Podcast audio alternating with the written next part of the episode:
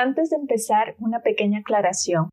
Durante la grabación de este episodio, el invitado perdió su conexión a Internet y continuamos grabando con su celular, de modo que notarán un cambio de voz hacia el final de la entrevista.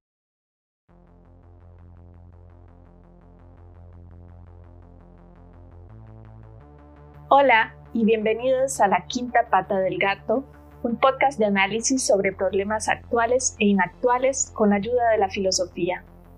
Soy Laurencia Sáenz, profesora de filosofía en la Universidad de Costa Rica, y cada dos semanas conversaré con filósofas y filósofos para que nos ayuden a entender la complejidad de lo que es aparentemente sencillo, para que tratemos de ver que lo evidente muchas veces no lo es, en fin, para que le busquemos cinco patas al gato.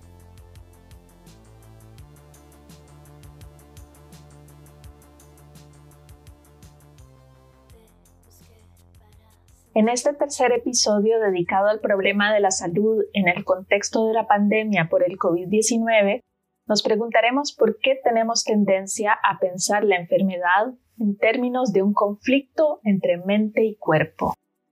Cuando estamos enfermos, de pronto parece que hemos perdido la libertad de movernos y de actuar como lo solíamos hacer. Pero, ¿fuimos alguna vez realmente libres? ¿Puede la mente darle órdenes al cuerpo? Veamos qué nos pueden decir al respecto dos filósofos del siglo XVII, Descartes y Spinoza, en compañía de Sergio Rojas Peralta, doctor en filosofía por la Universidad de Toulouse y profesor en la Escuela de Filosofía de la Universidad de Costa Rica. Hola Sergio, ¿cómo estás? Hola, buenos días. ¿Qué tal? Muchas gracias por la invitación.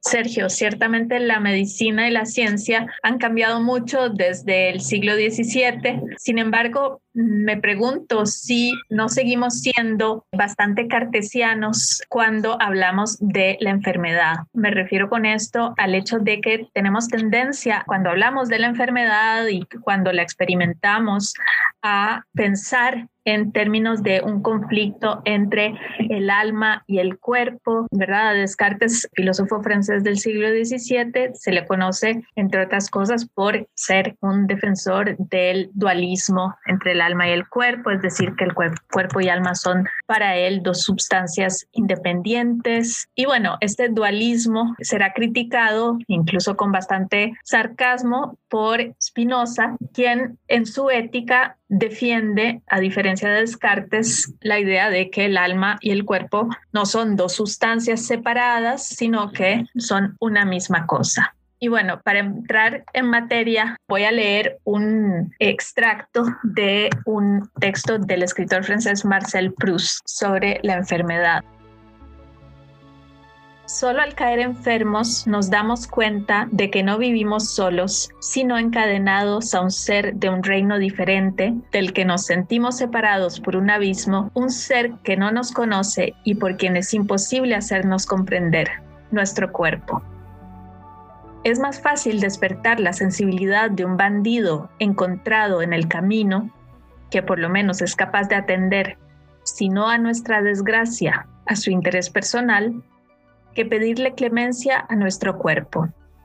Es como tratar de convencer a un pulpo para el cual nuestras palabras no pueden tener más sentido que el ruido del agua y con el que nos espantaría estar condenados a vivir.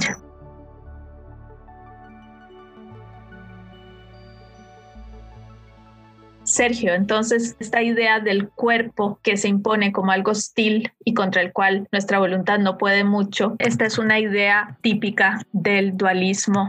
En efecto, digamos que la enfermedad es una buena ocasión para pensar el dualismo en al menos dos sentidos. En primer lugar, pone de relieve, y el texto de Proust lo señala, el problema de la libertad. Y en segundo lugar, efectivamente obliga a reconsiderar cuál es la relación de la mente y el cuerpo, y ya sea que se adopte una posición dualista, ya sea que se adopte una posición monista. La cuestión de la libertad es fundamental porque efectivamente revela dos cosas. Por una parte, el hecho de que el cuerpo de repente no responda a la mente. Y, eso evidentemente revela una una confrontación con el propio imaginario del individuo, porque no poder eh, ejecutar, ¿verdad? No estar en, en condiciones de ejecutar órdenes, ya no digamos, por el otro lado, sentirse bien. Se puede pensar, por ejemplo, en, en situaciones ciertamente extremas como el síndrome de enclaustramiento, donde la mente en principio está perfectamente funcional, pero el cuerpo está paralizado. ¿verdad? En ese sentido que hay una, una desconexión, médicamente hay una desconexión entre el, el cerebro, ¿verdad? O parte de ciertas conexiones del cerebro del cuerpo, pero podemos ver desde el punto de vista de la mente que se resiente y está ahí en donde está la cuestión de la libertad, una impotencia por ese lado. Entonces, efectivamente, nos da cuenta la enfermedad de un problema de la libertad porque aparece una impotencia, la imposibilidad eh, o la ausencia de condiciones para poder ejecutar una serie de, instrucciones, de órdenes, de comandos, casi como eh, literalmente un peso que se arrastra, ¿verdad? Desde el punto de vista de la voluntad poniendo en jaque, digamos, una cierta concepción según la cual la mente ordena y el cuerpo sigue precisamente Spinoza lo que, lo que va a discutir es, bueno, la mente ordena o cree que ordena y cree que el cuerpo sigue.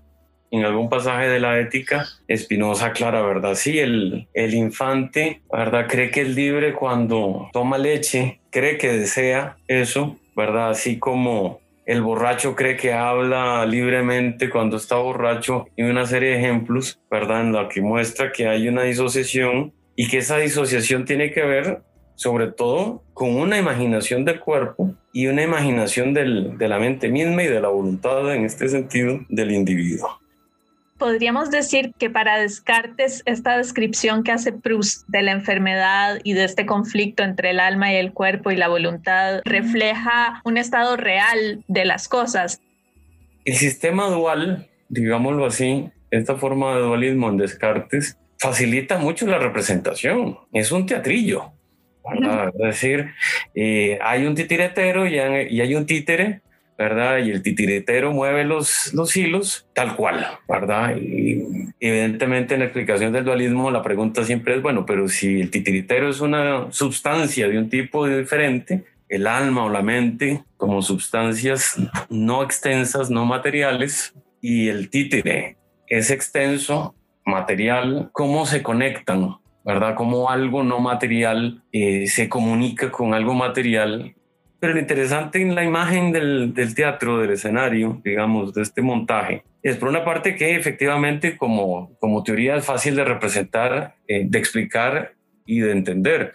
Y en el caso de la enfermedad es como si un genio maligno llegara a cortar a los hilos, ¿verdad? Cortados los hilos pues el titiretero estaría muy enfadado porque no puede mover el brazo del, del, títere, no puede mover la pierna del títere, no se explica por qué. Antes podía, daba la orden, bastaba con que diera la orden, ¿verdad? Eh, Espinosa más bien se centraría en eso, ¿verdad? Es decir, lo normal, lo que habría que discutir es por qué la enfermedad es, en cierto sentido, un estado natural, no vamos a decir normal, pero natural, que además refiere una serie de afecciones y afectaciones del cuerpo y de la mente, en razón de lo cual la teoría debe ser capaz de explicar tan eficientemente eh, la verdad como la falsedad, el acierto como el error, y en este caso, eh, digamos, el estado de salud como el estado enfermo. Es claro, el estado enfermo revela que hemos perdido la libertad.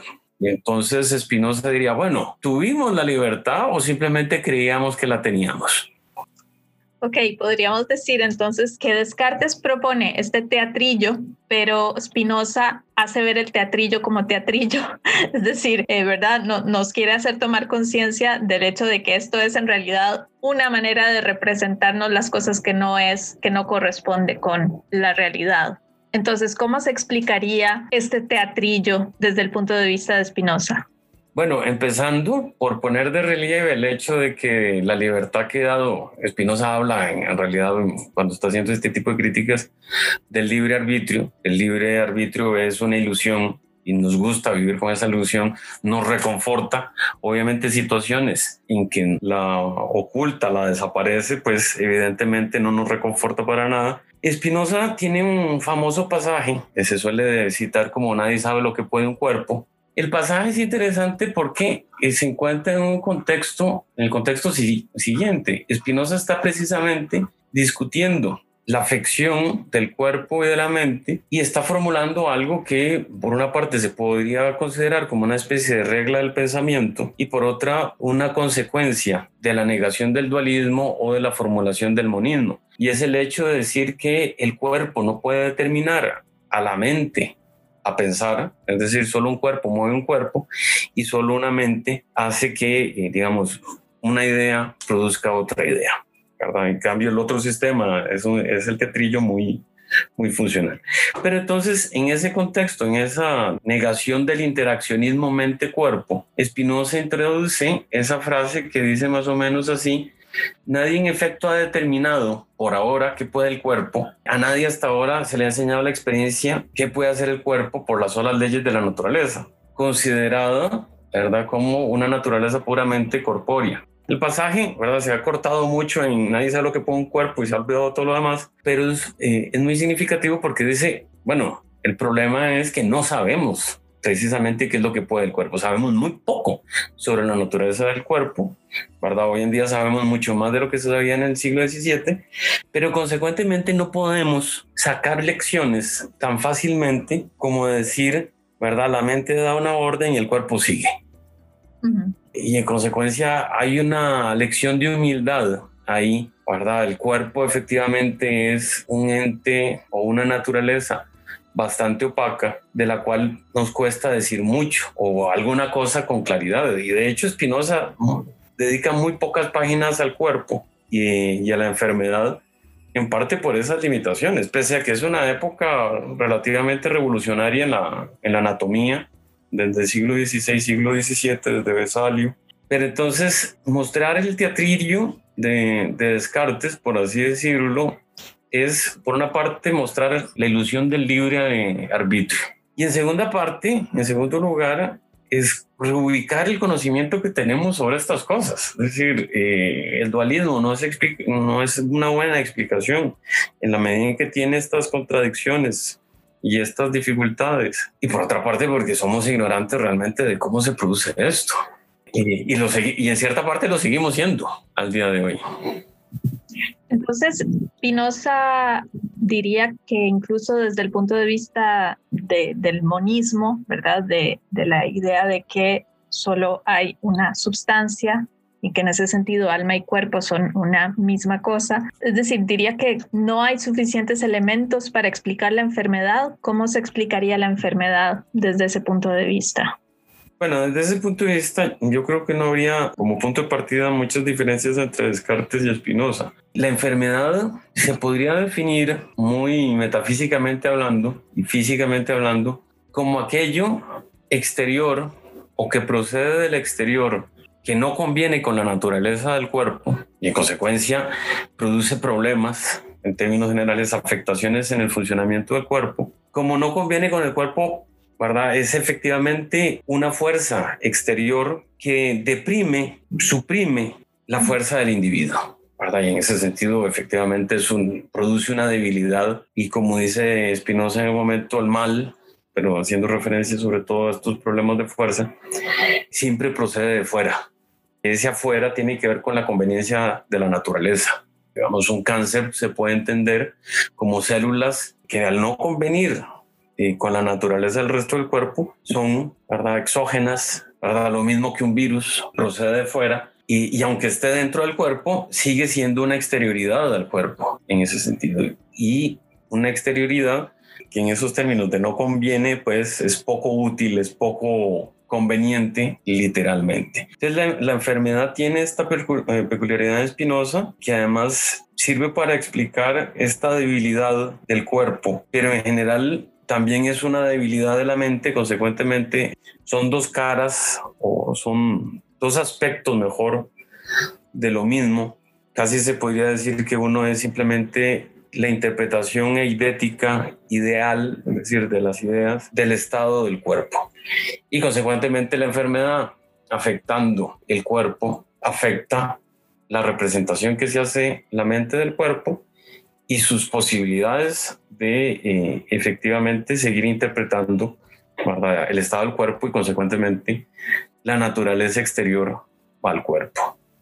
Y en ese sentido, retomando el, principio, tal vez, ¿verdad? La enfermedad eh, aparece como un impedimento para la felicidad, porque si la felicidad es no solo un estado mental, aunque esto descartes, descartes y para seguro no lo vería exactamente así, es un impedimento para la felicidad, no solo mentalmente, sino porque eh, desde el punto de vista del cuerpo, cuerpo y mente están siempre en consonancia, es decir, en el error o en el acierto están, están en consonancia. En consecuencia, ciertamente es muy complicado para ser feliz si hay un impedimento. Obviamente aquí habría que introducir algunas aclaraciones, pero supongo que de eso podemos hablar ahora justamente quería que comentáramos lo que le dice la princesa Isabel de Bohemia a Descartes, en particular la carta de, eh, del 16 de agosto de 1645. Y bueno, dice, dice, le dice lo siguiente. Existen enfermedades que privan por completo de la capacidad de razonar y por consiguiente de la de gozar de una satisfacción razonable. Y hay otras que debilitan las fuerzas e impiden que sigamos estas máximas, fruto del sentido común, predisponiendo al hombre más moderado a dejarse arrastrar por las pasiones y entorpeciendo su capacidad para vérselas con los accidentes de la fortuna que requieren resoluciones prontas. Cuando Epicuro, durante sus ataques de mal de piedra, se esforzaba por asegurar a sus amigos que no sentía dolor alguno, vivía como filósofo, no como príncipe, ni como capitán, ni como cortesano, y sabía que nada le vendría de fuera que le hiciera olvidar su papel y le impidiera salir del paso sin faltar a las reglas de la filosofía. La pregunta aquí que hace Isabel de Bohemia es en qué sentido es posible alcanzar la beatitud cuando se padece de ciertas enfermedades que presentan obstáculos para la capacidad de razonar. ¿Cómo piensa Descartes la felicidad? ¿Qué es la felicidad? ¿Cómo responde, digamos, a esta pregunta de, de Isabel de Bohemia? Bueno, el, problema que efectivamente plantea Descartes supone efectivamente y de alguna manera en una especie de, de, siempre de dualismo, el hecho de que al margen de lo que ocurra en el cuerpo, se puede ser feliz, sobre todo porque una vez que uno ha instalado esa jerarquía mente-cuerpo, casi como si la desconexión entre mente y cuerpo fuera posible o fuera parte de las habilidades que tiene la mente es con una especie de, de cuestión mecánica y en parte esa parece ser la salida, obviamente con todos los problemas que eso implica. ¿Qué significa? Significa desde un punto de vista ético de que yo puedo estar en control, en un cierto control racional de lo que ocurre. El estoicismo en parte tenía esa idea de que la razón puede suprimir la parte afectiva y consecuentemente en ese sentido se puede, ¿verdad? Vivir eh, feliz al margen de lo, de lo que ocurre corporalmente. Bueno, ¿y qué es la felicidad para Descartes y por qué el hecho de que la razón esté en jaque hace que la felicidad sea difícil de alcanzar? La felicidad es difícil de alcanzar probablemente por dos razones, bueno, por tres. Eh, este es un tema histórico y, el primero es en qué consiste la felicidad, pues, ¿verdad? Ese es el primer problema. Es el ser humano se representa de muchas maneras la felicidad. En segundo lugar, esas representaciones tienen que ver normalmente con la exterioridad, ¿verdad? Muy clásicamente, y consecuentemente de estar sometido a la exterioridad, pues nos va a hacer infelices porque la exterioridad no solo nos somete, sino que fluctúa constantemente. No podemos controlar y no la podemos controlar, ¿verdad? Si son los placeres externos, pues entonces hay que estar siempre en busca de esos placeres. Cuando el placer desaparece, pues hay dolor. Y si es eh, la búsqueda de la riqueza, ¿verdad? Entonces siempre hay que depender de las fuentes de la riqueza. Luego si se es rico, ver cómo se la aumenta o cómo se la conserva. Entonces siempre estar en función de otra cosa lo cual es, eh, en el fondo, la idea de sometimiento, de sugestión y revela que la concepción filosófica fuerte pues consiste en que la felicidad no puede ser otra cosa que la, libertad, la libertad entendida como una ausencia de sometimiento a la exterioridad, cualquier forma de exterioridad que nos podamos representar. Y entonces, una vez que uno ha hecho, digamos, esta rápida inferencia y esta correspondencia entre libertad y, felicidad, que efectivamente el cuerpo contribuye en parte al sometimiento. Y evidentemente es ahí donde empiezan los problemas, porque esa ya no es una exterioridad, ¿verdad? Aquí insisto que el término exterioridad no se emplea simplemente físicamente, pero es casi como decir, por extraño que suene la expresión, que el cuerpo es la primera exterioridad de la mente, sabiendo de que la mente no tiene exterioridad, no, no hay tal cosa en ese nivel. Y entonces eh, la felicidad consistiría precisamente en esa especie de conflicto de la mente con el cuerpo, buscando no estar sometido a factores exteriores y al mismo tiempo buscar una tranquilidad del ánimo consistente en que las afecciones, en, reducir las afecciones posibles del cuerpo, por una parte, tratando de que no signifiquen nada para la mente.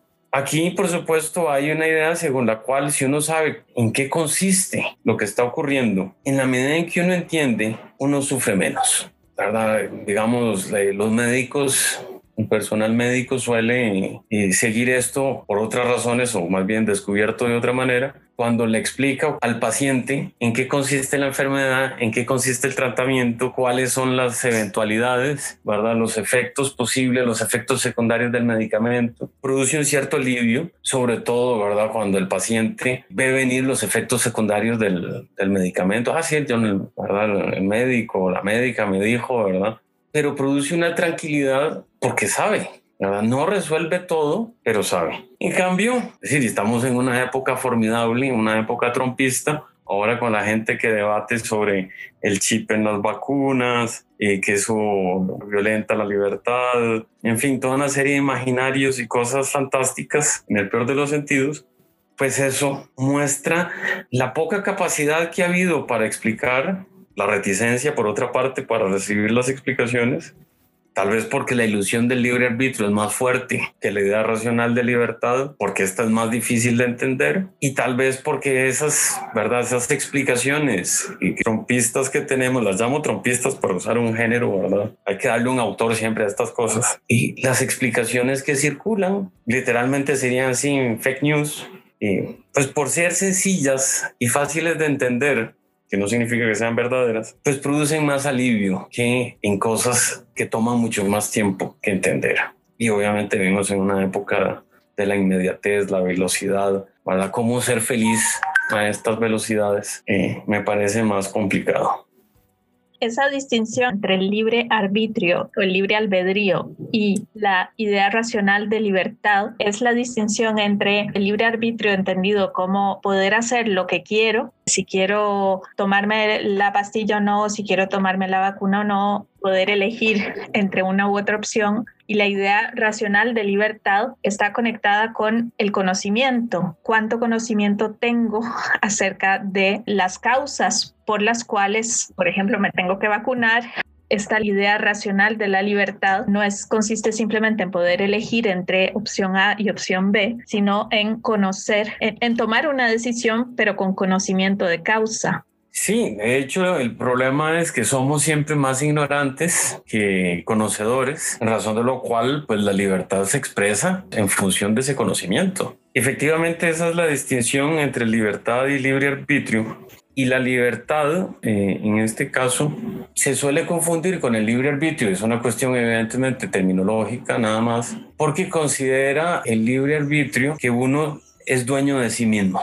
¿verdad? Y aquí regresamos a este problema, dueño de sí mismo, ¿qué significa? Bueno, ¿verdad? Que puedo cortar los cables, los puedo juntar en ese modelo del teatrillo, pero más aún, que yo creo que estoy tomando las decisiones, más aún, que yo creo que yo soy dueño de mis pensamientos.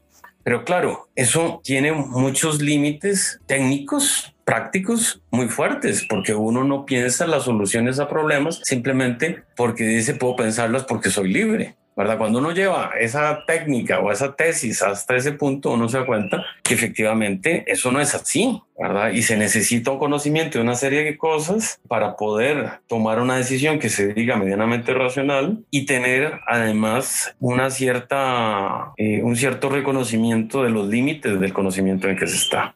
Esto es fundamental, ¿verdad? Digamos, esto además en la pandemia se, se ha discutido mucho, ¿verdad? Cómo se conoce el virus, Hemos estado hablando de, la relación del sujeto con la enfermedad, con su cuerpo, desde un punto de vista muy individualista, ¿verdad? Es el individuo que se relaciona con su cuerpo, que vive este conflicto entre su voluntad y, y su cuerpo, tiene este sentimiento de impotencia, pero eh, en el pensamiento de Spinoza también está esta idea de que el individuo no puede realmente ser feliz ni libre solo, de forma aislada efectivamente considera que el ser humano es, social y necesita para vivir a los demás. Entonces necesita de un sentido muy básico, material, al punto en que tiene una expresión que es, eh, no hay nada más útil al ser humano que otro ser humano. Y esa expresión lo que revela es ese acompañamiento, más allá de las necesidades materiales que tenemos los demás. porque No solo hay que resolver los problemas materiales, sino que el individuo tiene que desarrollarse afectivamente. Y entre más cosas estemos expuestos, dice Spinoza, pues estamos en mayor capacidad de entender más cosas. Regresamos a lo mismo, es decir, entender más es mejor que entender menos y una afectividad más rica eh, es mejor que una afectividad más pobre, es decir, con menos acceso a cosas, con menos acceso a, a situaciones. La afectabilidad que no es algo que desprecie Spinoza, es algo que potencia al individuo, permite el aumento de potencia, en razón de lo cual no solo es necesaria la sociabilidad, sino que es deseable y solo en esos casos es lo que potencia la felicidad del individuo. La afectabilidad pues es mayor en sociedad y en ese sentido es una condición para ese aumento de potencia que conduciría eventualmente a la felicidad. Entonces, cuanto más personas se vacunen, más potencia puedo tener yo, más feliz puedo ser y más felices podemos ser todos.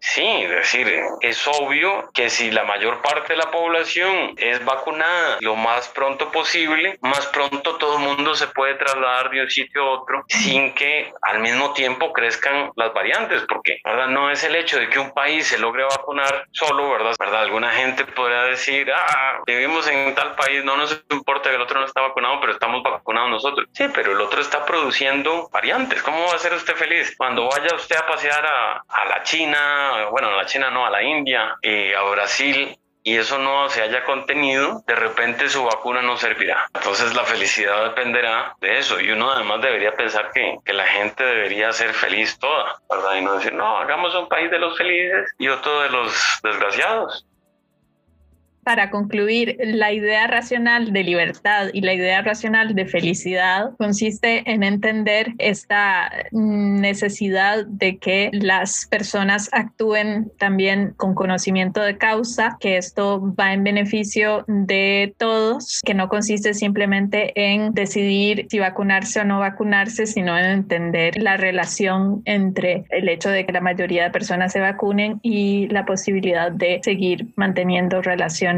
sociales más o menos normales. Sí, es decir, porque muchas veces el problema de la libertad se reduce simplemente a la idea de la elección. Entonces el ejercicio de la libertad consiste en que yo tengo el derecho de vacunarme o de no vacunarme. Y eso sería libertad. Bueno, pero usted asume, ¿verdad?, como consecuencia que por no vacunarse, una parte de la población, pues someten su felicidad y su auténtica libertad a, a esos actos. Es decir, es un cálculo de muy pocas miras o de poca alcance de miras. Es una noción muy tradicional, que es la concepción negativa de la libertad, como está en Hobbes, ¿verdad? No me pongo un obstáculo para actuar y que es muy individualista además. Es decir, eh, no me importa lo que les pase a los demás, Bueno, muchísimas gracias, Sergio. Muchas gracias por la invitación. Esta fue La Quinta Pata del Gato, en compañía de Sergio Rojas Peralta. Soy Laurencia Sáenz, muchas gracias por escuchar y hasta la próxima.